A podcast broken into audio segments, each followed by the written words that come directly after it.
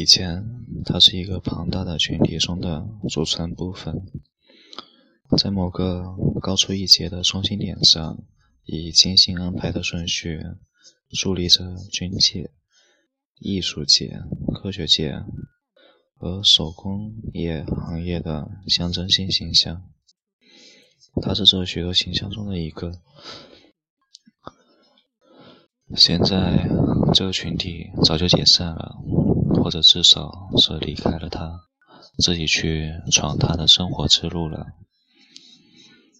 连过去的行业也已经失去，他甚至忘了他那时扮演的是什么样的角色。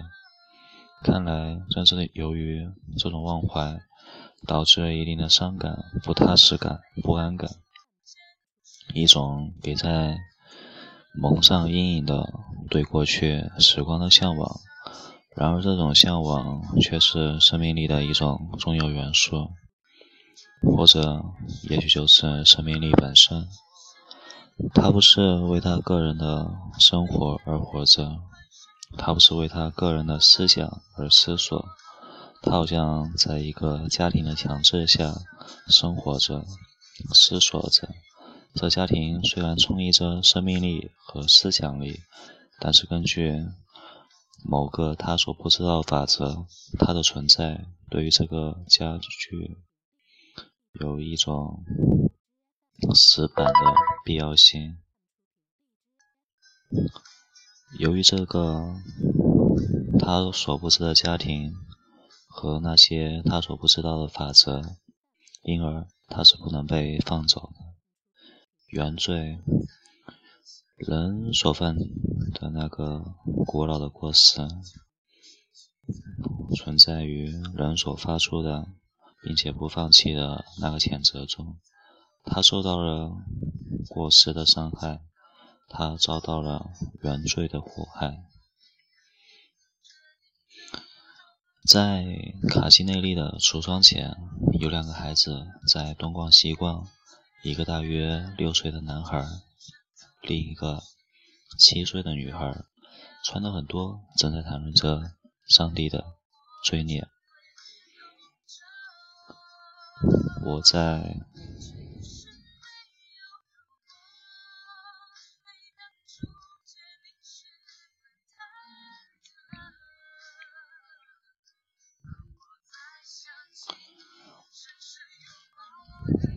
我在他们身后站了下来。这姑娘，也许是天主教徒，认为只有欺骗上帝才是真正的罪孽。那男孩，也许是新教教徒，以天真的固执追问：那么欺骗人或者盗窃的又是什么呢？也是一种很大的罪孽。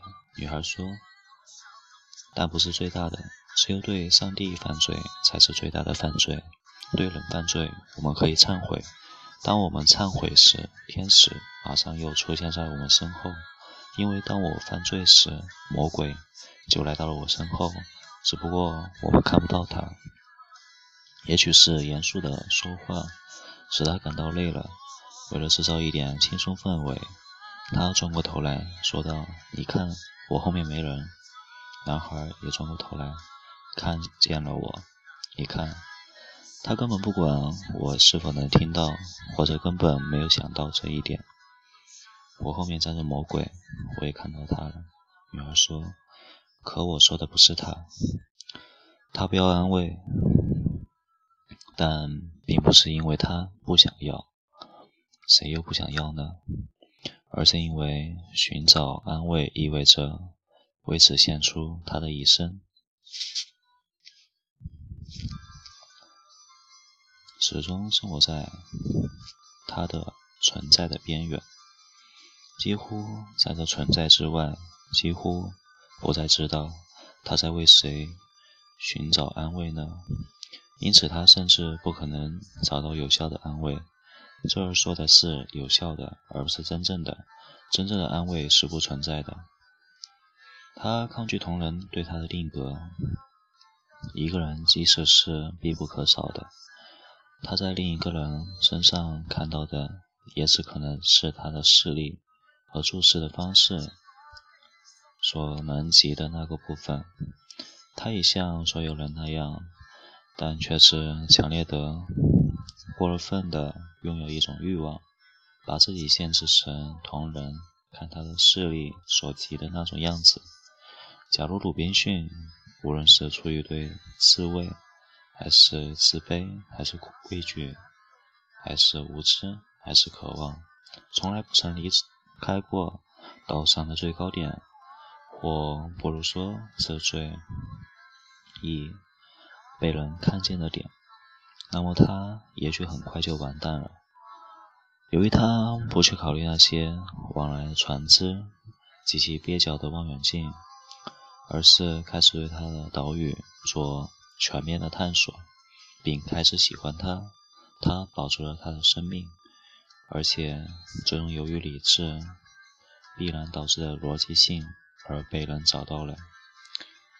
你将你的困苦变成一种美德。第一，每个人都这么干；第二，偏偏我不是这么干的。我让我的困苦依然故我，我不去晾干沼泽，而是生活在他那蒸腾不息的雾气中。你正是从这之中表现你的美德，像每个人那样。我已经说过，而且我仅仅。为了你才这么做的，为了使你始终对我好，我宁可让我的灵魂受到伤害。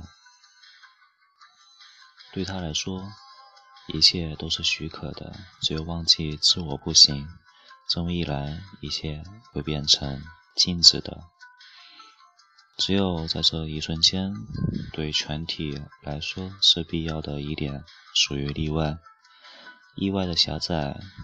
是一种社会需求。所有美德都是个人的，所有恶癖都是社会的。被视为社会美德的，比如爱、无私、公正、牺牲精神，只不过是令人惊讶的弱化了社会恶癖。他对他的同时代人所说的是与否的区别，对于他本来的说话对象来说，是实与生的区别。他自己也只是似懂非懂。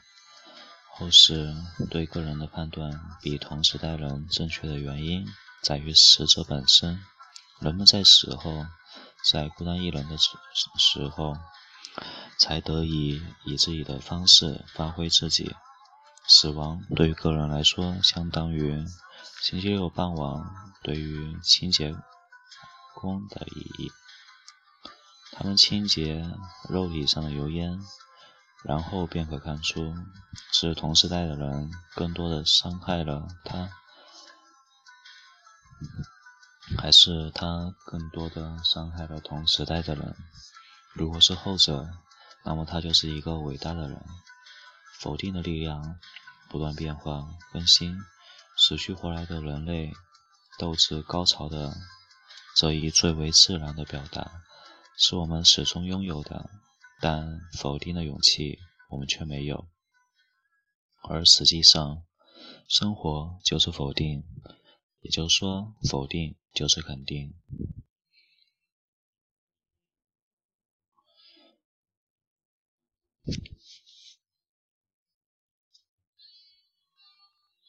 他并不随着他的思想死去而死去。这种死亡只是内心世界里面的一个现象，内心世界依然存在，就是说，他只有一个思想，一个无异于其他自然现象的一个自然现象，既不可悲也不可喜。它溯流而上的水流是如此湍急，以致精神不太集中的游着。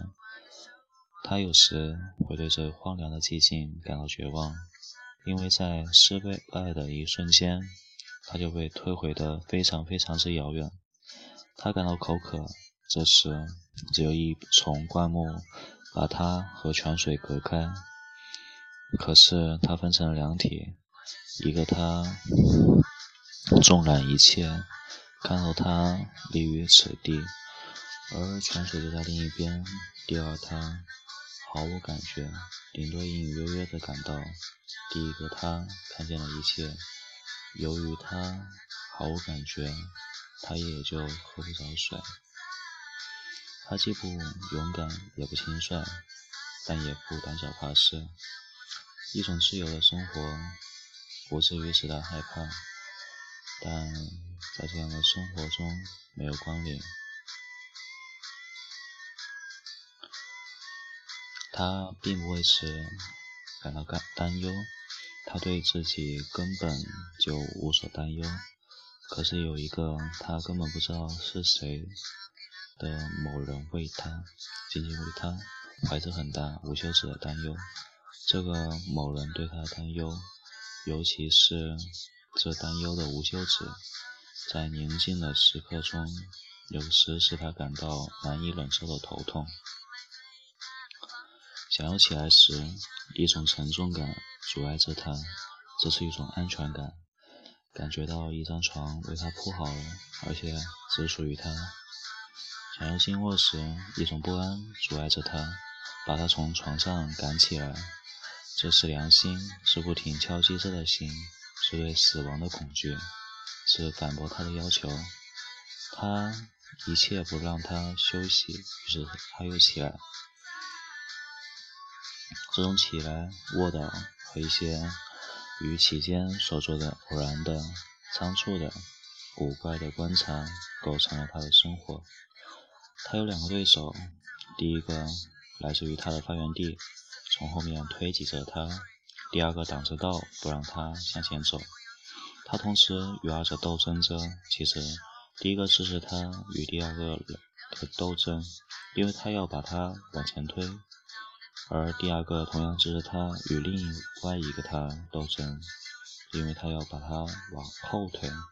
但是理论上如此，因为并非只有两个对手，而是还有他自己。但又有谁知道他的意图呢？无论如何，有这么一个梦想：有朝一日，在一个无人看守的瞬间，比如一个空前黑暗的夜晚。他得以一跃离开战线，因由于他的斗争经验而被提拔为判决他那两个还在互相搏斗着的对手的法官。OK，全篇结束。嗯，这篇文章我已经看了好多遍了。第一次看的时候，嗯，有点。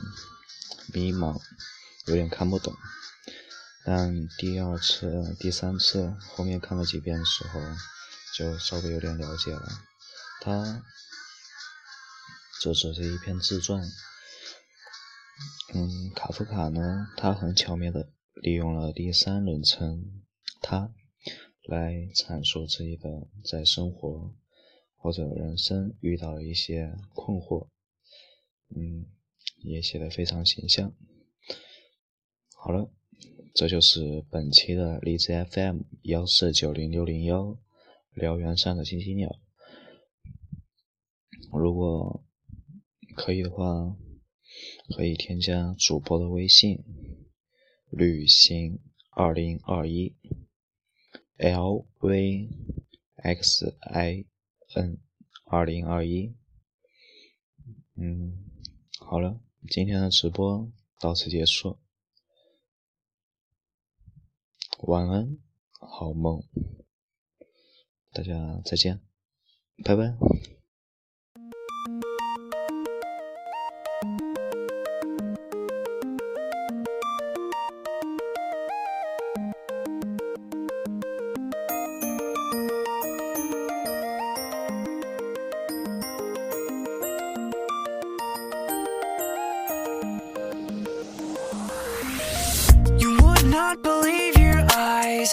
10 million fireflies